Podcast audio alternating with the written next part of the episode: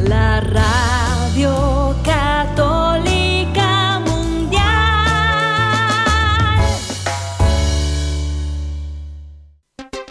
Y ahora en vivo, desde Lima, Perú, EWTN, Radio Católica Mundial, presenta... Más que noticias, un programa informativo que analiza desde una visión de la fe los acontecimientos sociales, políticos y económicos más importantes de Latinoamérica, el Vaticano y el mundo. Más que noticias, respuestas a las interrogantes de los temas más actuales y la manera correcta de interpretarlos a la luz de la fe. Vidas ejemplares, actualidad del Vaticano, defensa de la vida apologética, doctrina social de la Iglesia, devociones y mucho más. Esto es Más que Noticias. Comenzamos el programa. Vivir la verdad en la caridad, porque la caridad se goza de la verdad. Qué hermoso camino nos propone el Señor Jesucristo, que es el camino, la verdad y la vida, y que nos ama con ese amor ese amor que busca nuestro verdadero bien porque nos ama de veras. Decía nuestra querida fundadora Madre Angélica, el que te ama te dice la verdad, o sea, lo que es para tu bien. El que te dice lo que quieres oír se ama a sí mismo. Que no quedemos en ese tipo de amores de complacencias humanas cuando está en juego la salvación eterna de cada persona con la que convivimos, de cada persona con la que nos encontramos, a la cual el Señor nos envía con esta gran misión de la verdad en la caridad que nos hace libres. Gracias por acompañarnos hoy en Más que Noticias. Los saluda Eddie Rodríguez Morel. También reciba mi saludo amigos, les habla Guillermo Montezuma. Esa verdad, amigos, nos lleva a la unidad una unidad que tenemos que vivir dentro de la iglesia, porque parte de la oración del Señor ha sido que sean uno como tú y yo somos uno. Esa unidad también vivida en lo más profundo de nuestro interior, en donde nosotros nos convertimos en un corazón, en una sola realidad entregada al Señor. Por ello quisiera aprovechar esta primera parte del programa porque vamos a tocar temas intrincados, bastante lamentables, por esta ideología perversa que quiere distorsionar y de un modo malvado hacia la juventud y la infancia, nos deben quedar cosas claras y es que quiero tomar un extracto de la carta encíclica de Monseñor Demetrio Fernández sobre el tema de la castidad, en donde se menciona un santo, San Pelagio, que dice que es el mártir de la castidad, virtud que no ha estado nunca de moda y menos en nuestros días. Además, el obispo de Córdoba señala que San Pelagio tiene un mensaje hoy para los niños, los jóvenes y los adultos, que consiste en que la sexualidad no es para el placer, sino para el amor verdadero. La sexualidad es un don de Dios, pero desintegrada es una bomba que explota en la mano del que la usa de ella. Por este camino de la sexualidad mal empleada vienen los abusos, las extorsiones, las explotaciones, las adicciones más escondidas y más destructivas. Cuánta violencia doméstica por este camino. Y algo más, amigos, que no simplemente es una denuncia, sino que es una propuesta San Pelagio es una profecía, dice, para nuestro tiempo, la sexualidad es buena, la castidad la hace preciosa, vale la pena trabajar por el autodominio, por el respeto al otro, por eliminar tantas desigualdades que preceden de la prevalencia injusta de este campo. Y finalmente su carta, obviamente es más extensa, simplemente estoy haciendo un recordar de este extracto importante, termina invitándonos a todos, y dice así, en torno a esta fiesta se celebra el Día del Papa pronto, bajo cuya autoridad vivimos los católicos del mundo entero y aspiramos a vivir en la unidad de todos los cristianos. Oremos por el Papa Francisco, para que el Señor lo conserve y lo protege y le dé fortaleza para cumplir la alta misión que Dios le ha confiado. Así concluye esta misiva de don Demetrio Fernández. Me parece que está excelente que todos la recordemos porque es tiempo en que tenemos que vivir la unidad en nuestro corazón y promover la unidad de la iglesia. Por ello tenemos una noticia muy interesante en torno a este tema de la unidad para comenzar el programa. La iglesia greco-malquita, que es parte de la comunión de 23 ritos que componen la iglesia católica, en plena comunión con el obispo de Roma, celebrará el tercer centenario de su vuelta a la plena comunión con Roma. El patriarca celebrará una solemne liturgia en Damasco el 11 de noviembre. Les compartimos esta nota publicada por Info Católica. Y tenemos otra nota que nos viene desde el África, amigos. Es un sacerdote del Congo que ejerce su ministerio en la República Democrática de Congo y ha expresado su preocupación por el silencio general en materia de abortos en el África y ha subrayado la necesidad de contrarrestar esta cultura de la muerte y promover la dignidad de la vida y pues ha hecho una propuesta muy interesante sobre lo que es la carta encíclica de Humanevite. Pide traducirla.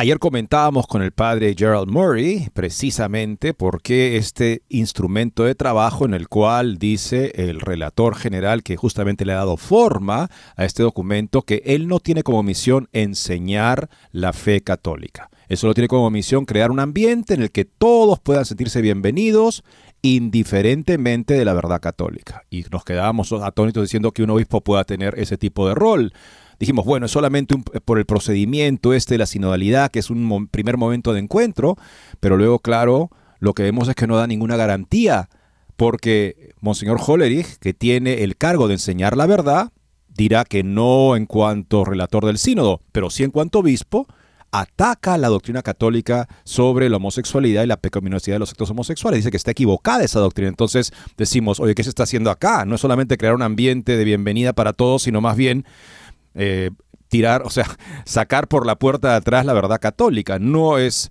adecuado, por supuesto. Es una ocasión de que haya mucha tergiversación, mucho error y se despierten falsas esperanzas en las personas que quieren ver confirmada su vida al margen de la moral. Pero lo que vemos en Alemania es incluso, podríamos decir, incluso más preocupante, tal vez. Esperemos que no sea que porque Alemania eh, se le permite hacer cosas que son extremas, podemos nosotros encontrar un tipo de punto medio entre la doctrina católica y lo que hace Alemania y eso sea el resultado del sínodo. Sería una traición a la misión de la Iglesia, por supuesto. El episcopado alemán critica el documento de trabajo del sínodo de la sinodalidad por ser, dicen, excesivamente moderado. Bueno, no es moderado, pero claro, es más moderado que los alemanes, entonces sería suficiente mm, condición para ser aceptable. Pensamos que no. Amigos, y alguna vez se dijo del arrianismo que apareció de pronto una mañana y casi toda la iglesia era arriana, pues ahora nosotros nos quedamos lamentablemente sorprendidos por encontrar personas que se encuentran en cargos importantes, que han tenido pues relevancia en la parte educativa y, pues eh, a nivel internacional han sonado, son maestros de moral, de ética, y resulta lo siguiente, tenemos un caso que ponerlo sobre el tapete, porque es miembro de la Orden de los Servitas, está siendo promovido para alcanzar eh, y ser el decano de la Facultad de Filosofía y Teología. Estamos hablando de un teólogo moralista que se llama Martin Lindner, miembro de los Servitas, pues este ha sido de pronto vetado de una otra manera. Roma lo ha vetado a este eh, teólogo ¿Por qué? Vamos a explicarle por qué, entre otras cosas, esta es una persona que es favorable a la bendición de parejas homosexuales. Y aquí uno cuando ve esta noticia se pregunta, ¿no? Bueno, si esa es razón para vetar, y muy bien que se le vete a este, a este catedrático en Alemania, ¿cómo es posible que el actual director del Instituto Juan Pablo II para las Ciencias de la Familia y el Matrimonio esté también a favor de la bendición a parejas homosexuales y tenga el cargo sin ningún problema. Justamente este tipo de señales diferentes que parece dar la impresión de que hay algunos que dicen, bueno, yo no puedo en conciencia aceptar esto y lo veto, pero estoy yendo en contra de lo que se quiere porque evidentemente la persona que está a cargo del Instituto Romano de la Familia sí está a favor de esta bendición a parejas del mismo sexo. Mm. Tenemos amigos además una interesante nota publicada por The Catholic Thing escrita por Harley Arks, Dobbs un año después. Estamos todos felices de que ahora por lo menos en 25 estados se ha podido establecer protecciones muy generosas, muy buenas, muy justas para el niño por nacer. Pero en otros estados vemos que corren en la dirección contraria a desproteger hasta el momento del parto el niño por nacer. Y uno se pregunta, claro, ¿por qué la decisión del Tribunal Supremo, de la Corte Suprema, no decidió que había que proteger al concebido por ser persona. No se llegó a ese punto. Se dijo que el gobierno federal no podía imponer este tipo de derecho, pero se desconoció todavía la personalidad legal, jurídica del ser humano por nacer. Una interesante nota para que veamos lo que queda por hacer en la lucha por vida en los Estados Unidos. Y tenemos también otros datos, amigos, es que organizaciones abortistas respaldan la candidatura de Joe Biden. Y por otro lado, abiertamente Biden manifiesta que quiere reinstaurar nacionalmente el aborto mientras está esperando algún tipo de respuesta de parte del contrincante, en este caso el que fuera presidente de los Estados Unidos, Trump, pues no dice mucho, lamentablemente dice poco, quizá también está tirando su perspectiva, quizá no le, no le calcen muchos votos y se pone contrario. ¿Qué será lo que está detrás?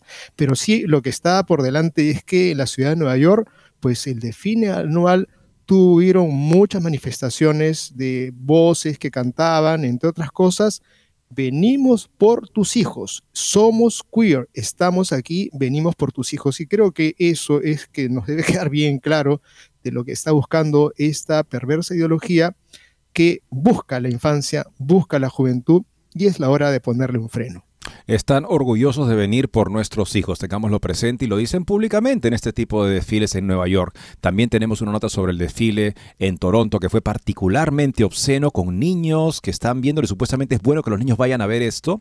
Y finalmente amigos, hay, una, hay huelgas de empleados en Starbucks porque se están sublevando contra el hecho de que muchos locales de Starbucks han decidido no ambientarse con motivos del orgullo durante el mes de junio. Entonces han hecho una huelga que ha cerrado 21 tiendas temporalmente en los Estados Unidos. Vamos a ver lo que está pasando en Starbucks, donde los activistas LGTBistas reclaman que la empresa siga tan frontalmente impositiva sobre esta agenda como siempre. Con esto y más regresamos después de una breve pausa. No se muevan de EWTN, Radio Católica Mundial. Enseguida regresamos con Más que Noticias.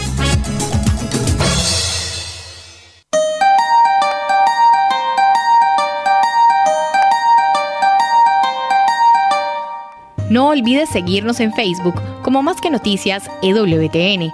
Allí podrás encontrar las noticias que tratamos día a día en el programa. Además, pueden escribirnos con sus comentarios o sugerencias.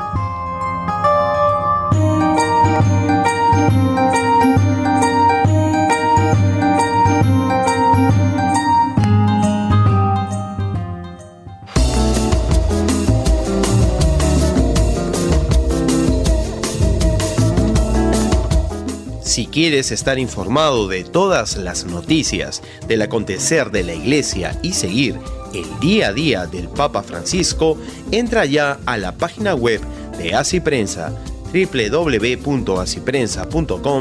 y podrás estar enterado de todo lo que sucede en la iglesia.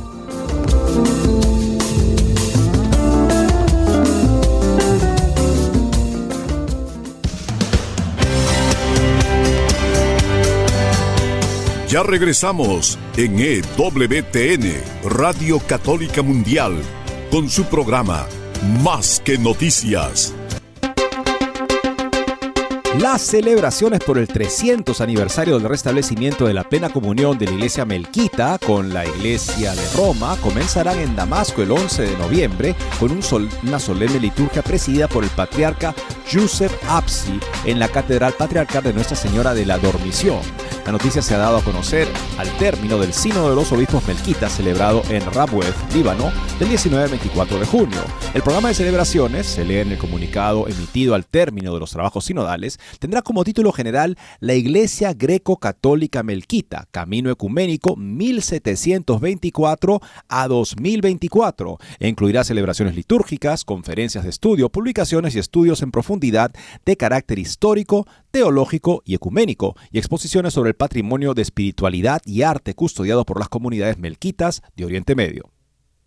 La Iglesia Greco-Católica Melquita, a la que pertenecen 1.700.000 bautizados, nació en 1724 por iniciativa de Serafín Tanas, elegido ese año patriarca de Antioquía, con el nombre de Quirilo VI. Esta elección fue impugnada por el patriarca de Constantinopla que excomulgó a Serafín Tanás, imponiendo a otro patriarca, Sebestro de Alepo, en la sede de Antioquía, Kirilo tuvo entonces que huir al Líbano para evitar ser arrestado por los guardias del sultán. Solo el 8 de julio de 1724, la Santa Sede, en un decreto publicado por Propaganda Fide, aprobó la elección válida y libre de Kirilo VI, que se convirtió así en el primer patriarca de la Iglesia greco-católica melquita. Los melquitas siguen el rito bizantino, codificado y sistematizado por San Juan Crisóstomo, y utilizan el árabe como lengua litúrgica junto con el griego el patriarcado greco-católico melquita extiende su jurisdicción sobre todos los católicos del rito bizantino residentes en el territorio de los antiguos patriarcados de Antioquía, Jerusalén y Alejandría y sobre las comunidades nacidas en la diáspora. Amigos, qué magnífica noticia, qué alegría que nos da cuando de pronto sabemos que los hermanos que estuvieron lejos de pronto vuelven al redil, vuelven a la casa y esto para nosotros es una dicha encontrar pues de estas comunidades como de tantas otras que han tomado conciencia a pesar de la poca santidad de nuestra iglesia, conserva la verdad y la santidad sobre todo de Jesucristo, que ha pedido en su oración al Padre, Padre, que todos sean uno como tú y yo somos uno. Perdón, la iglesia es santa porque tiene toda la plenitud de la santidad de Cristo cabeza, ofrecida a todos nosotros constantemente para que en un camino de conversión constante nos hagamos siempre más santos, que crezca esta santidad en nosotros, la santidad de la cual la plenitud está en la iglesia y en sus santos que han vencido el buen combate y también en todos los que estamos en un proceso de conversión crecientemente, porque para eso el Señor ha venido, para llamar a los pecadores a la santidad no es cuestión de una igualdad, donde da igual ser santo, no ser santo, vivir la vida de gracia, estar de acuerdo con los mandamientos o no.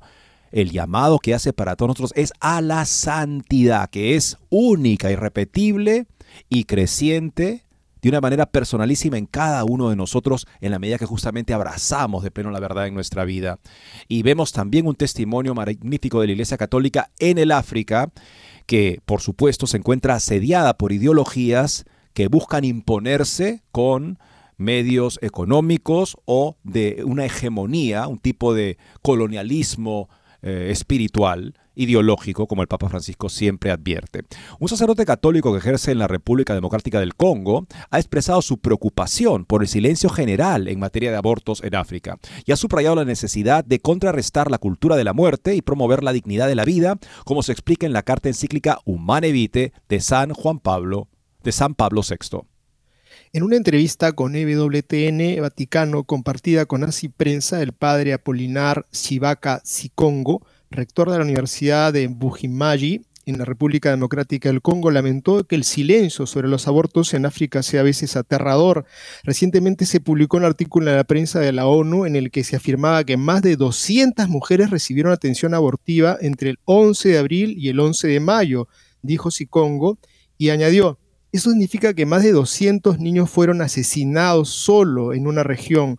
Según Sikongo, las personas que practican esos abortos lo hacen de buena fe Dicen que estos niños no son deseados, son frutos de una violación, por lo que acabar con sus vidas no es un problema. Hay un debate social sobre estos temas, pero prevalece una cultura que se aprovecha del silencio general, dijo Sikongo. Hay silencio incluso dentro de la iglesia, continuó. Por ejemplo, ha habido 200 niños que fueron abortados y no he oído a la iglesia decir nada al respecto. A veces hay un silencio aterrador. En entrevista con EWTN Vaticano, Sicongo dijo que el silencio se extiende a las clínicas médicas que promueven el uso del aborto y los anticonceptivos a las mujeres en África, incluso donde sirve el personal de la iglesia. He sido testigo de situaciones en las que en la farmacia de un hospital hay una religiosa con carteles promoviendo programas de anticoncepción y aborto lamentó Sicongo. A veces es por ignorancia, pero muchas veces se hace de buena fe o con complicidad porque estos programas están financiados, continuó. Si quieren que su hospital reciba subvenciones, tienen que aceptar ayudas que incluyan la anticoncepción y el aborto. El sacerdote relató además, incluso en los pueblos más remotos puedes encontrar centros de salud sin microscopios, pero con preservativos y píldoras anticonceptivas centrados en luchar contra la vida en lugar de identificar las enfermedades que tiene la gente. Para Sicongo, parte de la solución es promover la dignidad de la vida humana a través del mensaje de Humane Vitae, pidió la traducción de la carta encíclica de 1968 a las lenguas locales y su distribución para promover la santidad de la vida en la República Democrática del Congo, que según dijo ha sufrido décadas de violentos conflictos. Es un pequeño folleto que nos permitirá difundir el mensaje porque Humanevite se corresponde con nuestra cultura, dijo y añadió, cuando hablo con una anciana de un pueblo sobre Humanevite se siente identificada porque así es como fue educada. Si Congo continuó advirtiendo, con las nuevas generaciones y la influencia de los medios de comunicación, si no despertamos tendremos una sociedad corrompida por la cultura de la muerte y la destrucción de la sexualidad y la relación entre un hombre y una mujer. Reafirmamos nuestros puntos de vista frente a la presión, el valor de la sexualidad y el valor de abrazar la vida son cruciales. Son cosas que debemos aprender de Humanevite, afirmó Sicongo. Sicongo, que intervino en una reciente conferencia sobre Humanevite en Roma, tiene previsto impartir a finales de este año una serie de 15 conferencias sobre la cultura de la vida frente a la cultura de la muerte en el África Negra. Qué bien por este sacerdote que dirige una institución de estudio superior, una universidad en esta parte del mundo, con un sentido muy claro de la importancia de la doctrina católica para transformar corazones y ayudar a la sociedad y a las personas que se van a identificar con el mensaje de esa doctrina porque respalda sus valores, sus principios más profundos. La iglesia debe ser esa voz, porque la iglesia es maestra de la ley evangélica y de la ley natural que resuena en el corazón de las personas que viven sanamente, más cercanas de lo que es la naturaleza humana, que se despliega en las relaciones familiares, en las relaciones conyugales sanas y justamente llegamos a conocer lo que es. A partir de esa experiencia los seres humanos han descubierto esta ley natural que la Iglesia Católica también enseña como la maestra autorizada de esta ley natural. Y tenemos que enseñarla porque muchas personas hoy día están confundidas y perdidas justamente porque ya ni siquiera entienden que tiene una naturaleza humana que tiene ciertos principios que le ayudan a florecer. Y cuando ignoramos esos principios, la dañamos, la herimos, la reducimos, la afeamos. San Juan Pablo, perdón, este Santo Tomás de Aquino nos enseña que Dios ha confirmado la ley natural, esencialmente enseñándola en los diez mandamientos, que son un resumen de esa ley que resuena en el corazón de los hombres de todas las culturas y todas las naciones que están esperando escuchar de la iglesia ese mensaje para sentirse confirmados y vivir con más seguridad esta ley que hace libre, esta verdad de la naturaleza, cuando está siendo atacada constantemente. Y está siendo atacada lamentablemente también por eclesiásticos. Y eso es terrible porque el eclesiástico debería ser la persona que confirma a sus hermanos en la verdad, en la moral evangélica, en la moral natural y lamentablemente vemos todo lo contrario. Y usan el poder que tienen como obispos para imponer opiniones que atacan esa misma verdad. Estamos hablando, por supuesto, de algunos obispos que han salido, saltado, digamos, aquí al protagonismo en el tema de la sinodalidad, particularmente en Alemania. Mientras muchos observadores católicos se escandalizaban de un instrumento en labores del sínodo de la sinodalidad que parece cuestionar doctrina sentada en la iglesia, los obispos alemanes lo encuentran timorato y lo acusan de ignorar cuestiones urgentes que una iglesia que quiere ser sinodal no puede posponer mucho más, dicen. Por supuesto, esos temas que no se pueden ignorar son, según los obispos alemanes, temas y cuestiones que están surgiendo en todo el mundo, como por ejemplo sobre la mayor participación de la mujer o el futuro de la función sacerdotal sobre cómo tratar la autoridad y su relación con la comunidad o la renovación de la doctrina sobre la sexualidad. Se ve que por todo el mundo los alemanes se refieren a europeos y norteamericanos, no es probable que los cristianos que mueren mártires en Nigeria o son perseguidos en la China tengan en nuestra obsesión con las, con las perversiones sexuales. La respuesta del episcopado al documento de trabajo la firman en nombre de los participantes del Camino Sinodal Alemán los tres obispos elegidos por la conferencia alemana, George Betzing, presidente de la conferencia episcopal alemana y el obispo de Limburgo, Bertrand Meyer de Augsburgo y Franz Joseph Oberberg de Essen, Citando el documento, los obispos subrayan que es más que recomendable tomarse en serio las afirmaciones sobre la importancia de escuchar y preguntarnos constantemente qué podemos aprender de los demás. Los demás son, naturalmente, ellos, y añaden que Roma debería aprender de las experiencias adquiridas en el camino sinodal de la iglesia en Alemania, y ahí hay que reírnos, ¿no?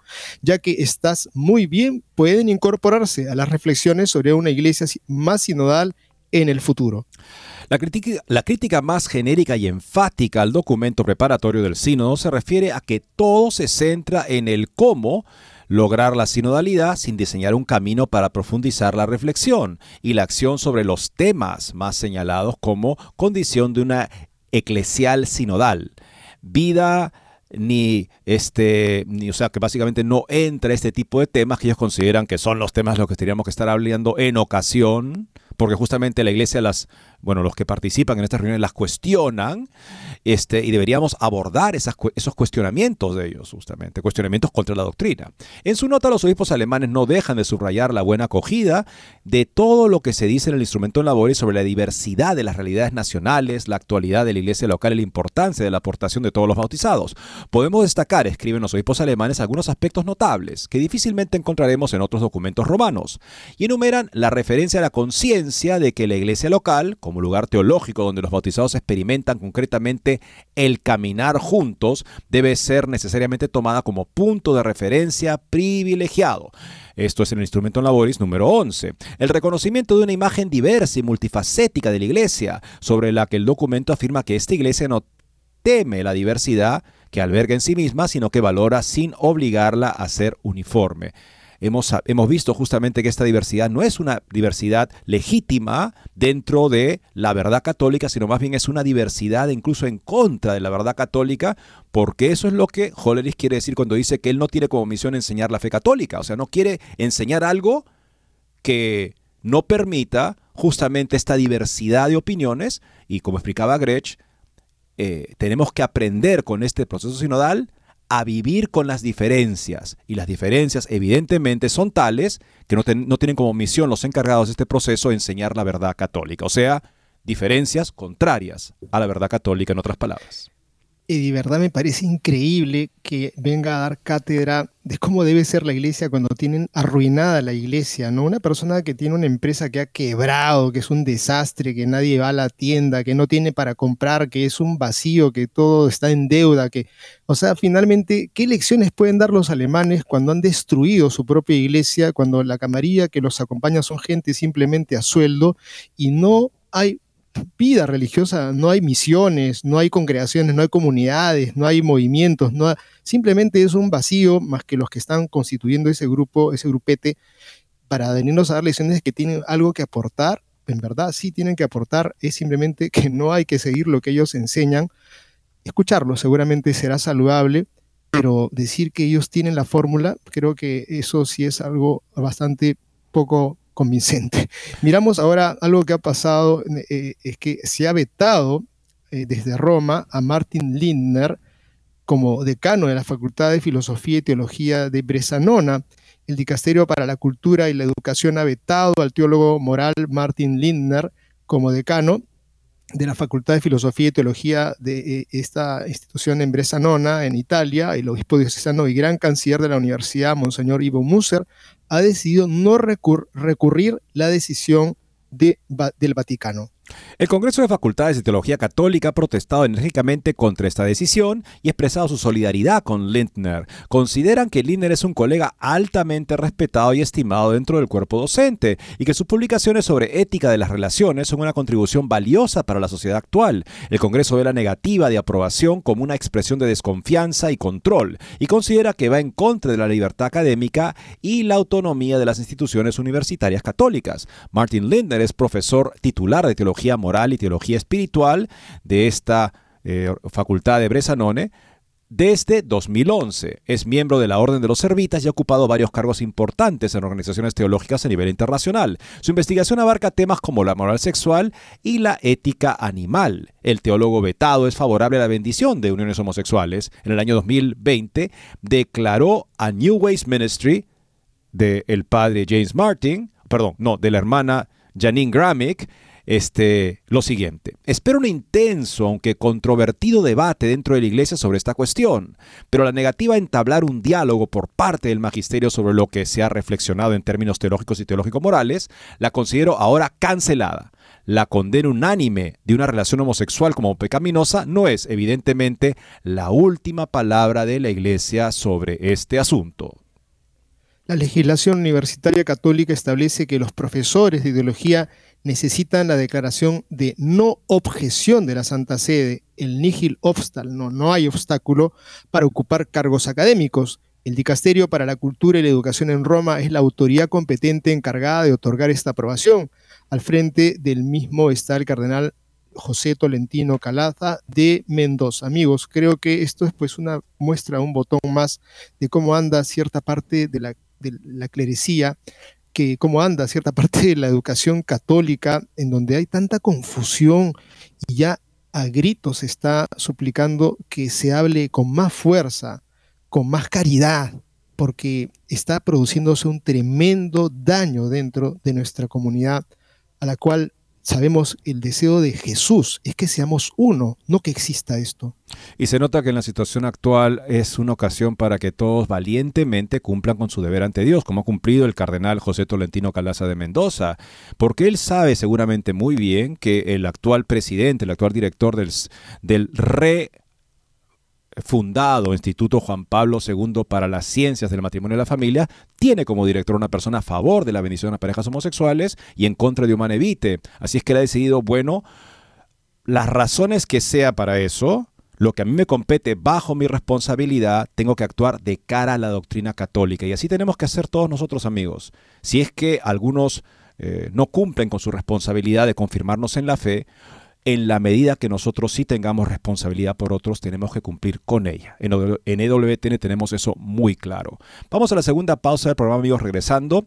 Dobbs, un año después, que logró el fallo que revertió esta nefasta decisión judicial que impuso el aborto en todo Estados Unidos, pero lo que falta por hacer el límite de una argumentación jurídica que reconoce, por ejemplo, que estamos hablando de un ser humano, pero a la vez no le reconoce lo que debería reconocérsele a todo miembro de nuestra especie desde el momento que aparece en este mundo, en la concepción, su inalienable derecho a la vida. Con eso ya volvemos. No se muevan de EWTN, Radio Católica Mundial. Enseguida regresamos con Más que Noticias.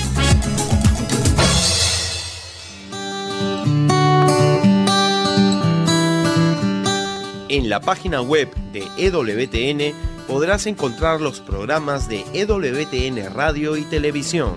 Solo tienes que descargar los podcasts y así encontrarás tus programas preferidos. Recuerda en www.ewtn.com.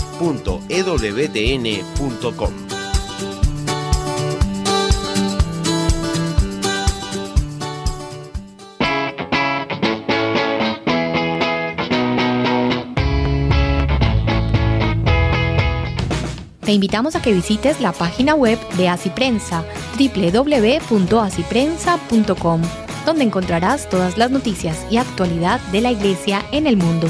No lo olvides, www.asiprensa.com.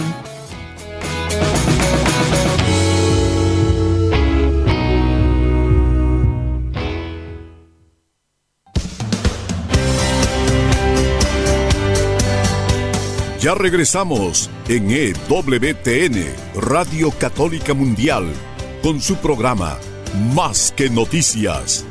Para comunicarse en vivo con Más que Noticias, nos pueden llamar desde Estados Unidos al teléfono gratuito 1-866-398-6377 y desde cualquier parte del mundo al 205-271-2976. Este sábado pasado cumplimos el primer aniversario de la derogación, de la anulación del el mal razonado fallo Roe contra Wade, que no tenía ninguna base en la Constitución estadounidense. La argumentación que venció finalmente, que logró esa mayoría de jueces, fue una argumentación en la que se hacía hincapié sobre el hecho de que los estados tienen ese tipo de decisiones. Ellos deciden esos temas. El gobierno federal no puede usurpar esa, esa, esa competencia a los estados. Y en efecto acaba siendo una cosa que es muy buena para los estados en los cuales haya mayorías pro vida. Pero aquellos en los que no hay mayorías pro vida acaban simplemente abandonando a los concebidos ahí a un encarnecimiento aún mayor, porque esos estados han querido presentarse y, usar este momento de este fallo para llevar al extremo las leyes abortistas incluso hasta el momento del parto. Una reflexión importante entonces sobre lo que se logró y lo que falta por hacer, escrita por The Hartley Arks, Dobbs un año después, publicado en The Catholic Thing el día de hoy. Ahora estamos en el primer aniversario de Dobbs contra Jackson Woman Health Center, cuando seis jueces conservadores cumplieron las esperanzas alimentadas durante 50 años y finalmente anularon Roe contra Wade, estaba tan complacido como cualquiera de mis amigos de ver a la corte matar a esa gran ballena blanca, pero estaba trabajando y escribiendo en el movimiento Provida junto con amigos como Michael Ullman y John Noan antes de Roe contra Wade. Incluso mis amigos en la Corte Suprema reconocerán que la Corte no logró en Dobbs lo que nos habíamos propuesto lograr hace 50 años. No fue una cuestión de inadvertencia. La mayoría conservadora retuvo deliberadamente las premisas que son vitales para que el movimiento Provida avance ahora, tanto en los estados como a nivel federal, al actuar a través del Congreso. En particular, la mayoría se abstuvo de reconocer la posición humana del niño en el útero. Los disidentes en Dobbs captaron el asunto con precisión, dijeron que la mayoría se enorgullece de no expresar una opinión sobre el estado del feto. El interés estatal en proteger la vida fetal no forma parte del análisis de la mayoría. El problema para los jueces conservadores era una teoría sobre el alcance correcto e incorrecto de los jueces, aparte de la sustancia moral del caso, y eso se remonta a un error que cometieron los disidentes conservadores en Roe, un error que ha regido la jurisprudencia conservadora durante los últimos 50 años. Los psicólogos solían mostrar un dibujo, la prueba de Rosarch, que se podía ver de dos formas diferentes. Algunas personas al mirar la imagen veían a una dama con sombrero. Otros veían un jarrón, que a ninguno de los dos se le ocurría que la imagen revelara algo diferente de lo que notaban. Hace 50 años los abogados de Texas en Roe contra Wade redactaron un escrito exquisito, basándose en los hallazgos más actualizados de la embriología y la razón de principios, y expusieron estos puntos ante la Corte, que la descendencia en el útero nunca ha sido otra cosa que humana desde sus primeros momentos, y nunca simplemente una parte del cuerpo de su madre. El tribunal tenía ante sí un argumento tan claro y convincente como cualquier argumento que los jueces hubieran visto jamás, y podrían haber juzgado, como lo han hecho en el pasado, que la legislatura de Texas había estado ampliamente justificada al usar su poder legislativo, en este caso para arrojar las protecciones de la ley sobre pequeños e inocentes seres humanos que residen, o sea, justamente para protegerlos legalmente, a estos seres humanos que residen por un momento en el vientre de sus madres. Ver el caso de esa manera era ver la dama del sombrero. La mayoría en Roe, por supuesto, lo veía así. No lo veía así. No lo veía así, pero los disidentes bien podrían haberlo aprovechado, podrían haber declarado como error en la sentencia que la Corte no pudo sustentar las leyes de Texas que protegen a los pequeños seres nacientes. En cambio, los disidentes, los jueces White y Rehnquist, se aferraron al argumento que se convertirá convertiría en un mantra para la jurisprudencia conservadora. El texto de la Constitución no decía nada sobre el derecho al aborto y por lo tanto un juez federal está en posición de proclamar que no tal derecho emana de la Constitución y ahí se arreglaría el asunto a lo largo de los años a través de Dobbs. Los conservadores nunca vieron a la dama del sombrero, la opción de sostener las leyes en la protección de los niños no nacidos. Solo vieron el jarrón, que la villanía de la Corte radicaba en flexionar el poder judicial en bruto, inventando un nuevo derecho nunca mencionado en la Constitución. Y es por eso que cuando la Corte finalmente derrocó a Roe, muchos conservadores insistieron en que el trabajo de la Corte estaba hecho. Declarar que el derecho a no ser parte de la Constitución era todo lo que los juristas conservadores jamás prometieron hacer. O sea, el aborto no está en la Constitución, simplemente. Pero habría hecho una gran diferencia si la Corte hubiera afirmado la posición humana del niño en el útero. Entonces se habría establecido el predicado para que el Congreso invocara la decimocuarta enmienda cuando las protecciones de la vida humana fueran retiradas en los estados azules de toda una clase de pequeños seres humanos. Y entonces se habría ordenado a los estados que consideraran cómo se entretejería la matanza de estos pequeños seres con sus leyes sobre el homicidio, porque en efecto habría sido reconocido la humanidad de estos seres humanos. No simplemente no está en la Constitución y el juez no puede imponer cosas que no están en la Constitución, no es solamente una formalidad de división de poderes, es un hecho que estamos tomando una decisión sobre la vida y muerte de seres humanos. En cambio, se invitó a los estados a consultar los juicios de valor de sus votantes sobre si pensaban que los bebés en el útero eran realmente humanos y dignos de protección, o sea, al margen de la evidencia sobre la cual los jueces deben fallar. Roe no solo creó el derecho al aborto, cambió la cultura, convirtió el aborto de algo a ser aborrecido, desalentado y prohibido, a algo aprobado, celebrado y alentado los jueces conservadores en Dobbs no hicieron nada para empezar a deshacer esas lecciones morales. La parte redentora de la decisión se encontraría en la opinión de la mayoría del juez Alito. Se las arregló para demostrar que no había base de principios para considerar al pequeño ser en el útero como algo menos que humano, pero se abstuvo de sacar la conclusión moral que surgió de ese análisis dejaría que otros sacaran esa conclusión moral y fueran personas en cargos electivos o quizás jueces conservadores en los tribunales de abajo. Un juez conservador, frente a un caso de mifepristona u otro aborto químico, puede observar que el químico puede ser lo suficientemente seguro para el usuario, pero no para la víctima, la que muere por la píldora. Dar ese paso invitaría a la Corte Suprema a firmar esa sentencia y finalmente cruzar una línea crítica pero los jueces conservadores son cautelosos y probablemente no estén dispuestos a dar ese paso. Y la clase política republicana siempre se ha sentido confundida e incómoda al hablar del aborto.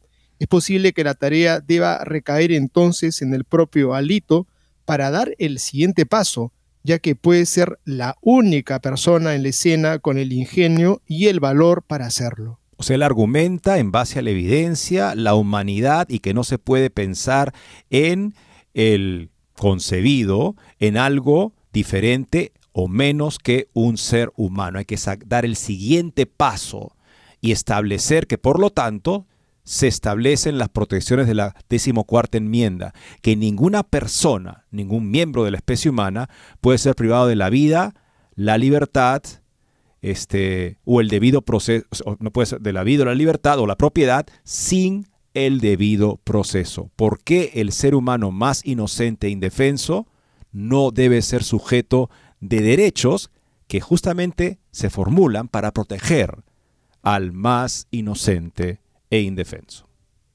Como no podía ser de otra manera, el presidente Biden se reunió con grupos abortistas con motivo del primer aniversario de la decisión de la Corte Suprema que revirtió la tristemente célebre sentencia de Roe contra Wade que acabamos de mencionar.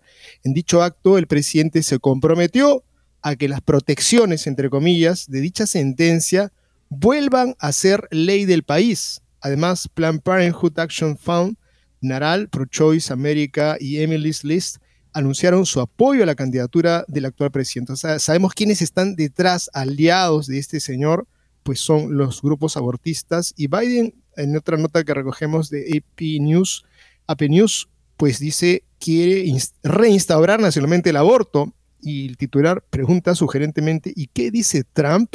Tristemente, no mucho salvo los lugares comunes acerca de las excepciones típicamente planteadas, violación, incesto y el peligro para la vida de la madre, y el nuevo mantra de las supuestas bondades de que la decisión sea de los estados a pesar de las crecientes y al parecer efectivas ofensivas judiciales, las respuestas del expresidente palidecieron ante la vehemencia con la que el actual presidente busca regresar las cosas a los tiempos de Roe contra Wade. Creo que sí eso es lamentable, sorprendente ante una persona que pues era bastante corazón, bastante empeño, bastante empuje y que esté un poco este, eh, eh, parco en esta temática, sinceramente genera cierta decepción. Así es, y esta ocasión pues tenemos candidatos que están siendo mucho más claros y contundentes sobre la necesidad de avanzar sobre la victoria de Dobbs y no simplemente recordar que logramos una gran victoria con la derogación de Roe contra Wade con Dobbs y por lo tanto dejemos las cosas así, no movamos más el tema, o sea, que siga la matanza y que los estados puedan decidir si matan o no matan, no. Nunca fue una cuestión simplemente de cuál es la competencia de la Corte. Es un tema importante, eso ya se resolvió con Dobbs, Pero la cuestión de fondo, por supuesto, es que el ser humano debe ser respetado incondicionalmente. El ser humano indefenso es el beneficiario primero de los derechos que reconoce la Constitución. Y si ya hemos reconocido científicamente, no hay otra manera de pensar, sino que el fruto de la concepción es un ser humano, entonces inmediatamente le asisten todos los derechos, sobre todo a él y en primer lugar, porque es el más indefenso, o sea, el que necesita la protección del Estado, la protección de esos derechos. Vamos ahora amigos al tema de lo que ha sido este fin de semana pasado, esta celebración de la perversión, lamentablemente que queda muy claro en estos desfiles que eso es lo que se busca. Y no solamente se busca exhibirse, sino particularmente exhibirse ante los niños. ¿Por qué? Eso en el pasado era, se llamaba pedofilia. Hoy en día se llama afirmación eh, LGTBQ, un derecho humano, algo que todos tenemos que celebrar. Bueno, en un desfile anual del orgullo en la ciudad de Nueva York la semana pasada, los manifestantes corearon, estamos aquí, somos queer y venimos por tus hijos. El 23 de junio, cientos de drag queens y otros activistas LGTBQ, estas personas que se visten como mujeres estrambóticas y les encanta leerle historias a los niños, marcharon en un desfile de Manhattan. El desfile marcó el comienzo del fin de semana del orgullo en Nueva York. El fin de semana conmemora los disturbios de Stonewall en 1969, conocidos como un momento decisivo para el movimiento gay en Estados Unidos. El Stonewall Inn era un bar gay donde la policía inspeccionaba con frecuencia y realizaba arrestos por conducta lasciva. Cuando apareció la policía en junio de 1969, los clientes lucharon contra ellos. Los participantes participantes en el desfile del viernes marcharon por el Tompkins Square Park en Nueva York y terminaron en Stonewall Inn, donde originalmente comenzaron los disturbios de 1969. Los videos en línea muestran a los manifestantes cantando Estamos aquí, somos homosexuales y venimos por tus hijos. Es probable que el cántico genere comparaciones con la controversia de julio del 2021 cuando un coro de hombres homosexuales interpretó una canción titulada Vamos por tus hijos en San Francisco, después de que el coro publicara un video de los miembros cantando sobre cómo convertir a los niños en campeones de la justicia, entre comillas, y la tolerancia, entre comillas, se enfrentó a una reacción violenta. ¿Piensas que corromperemos, a tus hijos si nuestra agenda no se controla? cantó uno de los miembros del coro. Gracioso, solo por esta vez tienes razón. Convertiremos a tus hijos. Sucede poco a poco, en silencio y sutilmente y apenas lo notarás, cantó el coro. Lo haremos, los haremos tolerantes y justos. Los manifestantes en Nueva York la semana pasada también corearon. Estamos aquí, somos queer. No vamos de compras, una referencia al cántico Queer Nation de la década de 1990. La organización radical tenía como objetivo normalizar la homosexualidad saliendo del armario públicamente. Los miembros visitaron bares y centros comerciales con camisetas con lemas como promover la homosexualidad y dique militante y salieron a través de besos y cánticos. Los miembros del controvertido grupo drag, The Sisters of, of Perpetual Indulgence, asistieron a la marcha del viernes cuando los Dodgers de Los Ángeles honraron al grupo anticatólico en el evento anual del orgullo LGBTQ del equipo a mediados de junio, tanto el equipo como la compañía Track recibieron una reacción violenta nacional. El grupo activista que participa en actuaciones satíricas y recauda fondos para las causas LGBTQ se autodenomina una orden de vanguardia de monjas queer y trans. El equipo entregó un premio al grupo unas horas antes del partido frente al casi estadio vacío. Miles protestaron afuera antes del juego de los Dodgers, donde los grupos serían reconocidos el 16 de junio. Amigos, esto es lo que ha pasado. Vienen por tus hijos. Está claramente con un desparpajo único. Lo gritan a los cuatro vientos y por lo tanto creo que es tiempo de darles también no una lesión, siempre nosotros decimos hay que orar, pero hay que combatir también. Y Light se hizo presente, por supuesto, en este tipo de, este, de, eventos, a pesar de lo golpeada que ha quedado justamente por esta imposición LGTBista muy audaz y muy dañina para el valor de la empresa.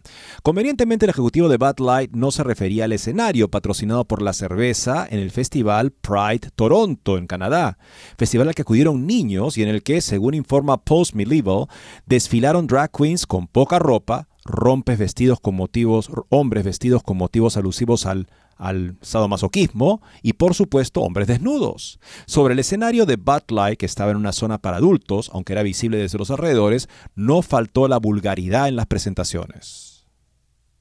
El Post Millennial informó que el fin de semana del Festival Pride Toronto comenzó el viernes con el cierre de una gran franja de Church Street, para acoger comida, festividades y numerosos lugares de entretenimiento. Entre ellos se encontraba un escenario patrocinado por Bud Light, una empresa que aún no se ha recuperado de las consecuencias de su asociación con el TikToker transexual Dylan Mulvaney y que recientemente ha perdido su puesto como la cerveza más vendida de los Estados Unidos. A eso me refiero, amigos, con el tema de combatir jamás la violencia, combatir con esta astucia, simplemente no comprarles.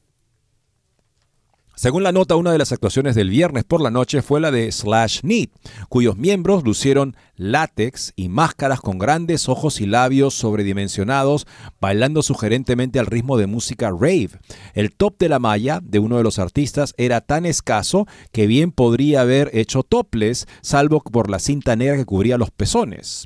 Lo que parecía ser un drag queen había dado la bienvenida al grupo del escenario y el Instagram del grupo promocionaba la actuación diciendo Mójate este viernes para el orgullo de Toronto, seguido del emoji de agua salpicando que en algunos contextos representa fluidos sexuales.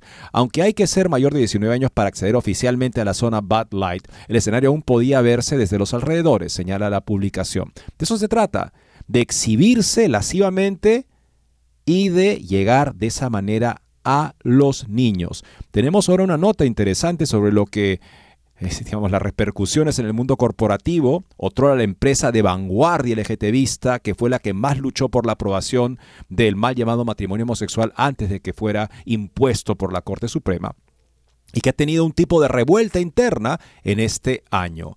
El sindicato que organiza a los trabajadores de Starbucks informó el lunes que la huelga programada para el mes del orgullo LGTBQ, una huelga de los trabajadores contra su empresa, cerró 21 tiendas de la cadena durante el fin de semana incluyendo la emblemática Reserve Roastery de la empresa en Seattle. La huelga continuará durante esta semana y se espera que cierre o interrumpa las operaciones de más de 150 tiendas, de acuerdo con el sindicato de trabajadores de Starbucks. La emblemática tienda de Seattle estuvo cerrada todo el viernes y abrió solo 5 horas el domingo en lugar de las 15 horas habituales, según el sindicato. Los trabajadores protestan contra los informes de que algunas tiendas de Starbucks prohibieron las exhibiciones del orgullo LGTBQ este año tras la reacción contra empresas como Target, y Bad Light, donde clientes enojados volcaron las exhibiciones del orgullo contra Target y se enfrentaron a los empleados. El sindicato también señaló que funcionarios de Starbucks han advertido a los trabajadores que la sindicalización podría amenazar sus beneficios de salud, incluida la atención de reafirmación de género para los trabajadores transgénero.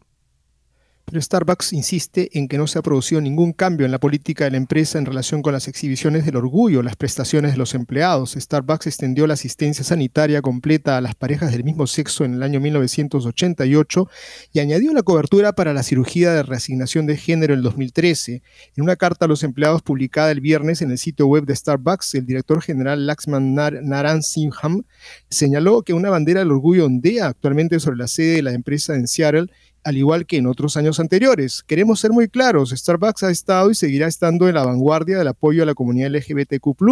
No vacilaremos en ese compromiso, dijo Naran Singham, como tal, desaprobamos enérgicamente a cualquier persona o grupo que pretenda utilizar las celebraciones culturales y patrimoniales de nuestros socios para crear daño o promover flagrantemente la desinformación para objetivos interesados. Yo creo que de repente si le va mal en la economía, este caballero tendría que estar buscando otro trabajo porque con esta posición tan terca, probablemente pues la empresa, como todas las empresas que se arriman a mal palo, pueden terminar caídas. Bueno, lo que vemos acá es que Starbucks de hecho ha tenido un tipo de moderación este año al permitir que muchas de sus tiendas no exhiban este tipo de motivos. No está hablando no está diciendo, está diciendo, está desmintiendo, no desmiente que en efecto hay tiendas que no exhiben ese tipo de motivos, que les han permitido al menos hacerlo. Y esto es un camino de mayor sensatez que finalmente debería llevar a las empresas a desafiliarse de ese tipo de imposiciones. Starbucks pone su bandera del arco iris en su empresa, en su sede principal. Bueno, allá ellos, pero muchas tiendas de esta empresa deciden, de esta corporación deciden que no lo van a hacer este año, pero vemos entonces que, dada la, beligerancia de Starbucks LGTBista, muchos de sus colaboradores, en efecto, son activistas evidentemente de esta agenda y por eso se rebelan contra que la empresa haya querido ser más moderada este año. Pero como vemos en el caso de Target y Bad Light, podría ser una cuestión de supervivencia empresarial. Y creo que hay un error también, ¿no? Eso de decir hay que promover el respeto, la no discriminación de tales o cuales grupos. No, hay que promover el respeto de todos, hay que promover la no discriminación de todos, todos somos seres humanos. Amigos, hemos llegado al final del programa, les agradecemos su sintonía, sigamos unidos en oración para vivir pues ese llamado del Señor que nos ha hecho volver a hacernos como niños. Tenemos que volver a ser como niños con esa mirada que algún día tuvimos todos. Muchas gracias y Dios mediante estaremos con ustedes mañana.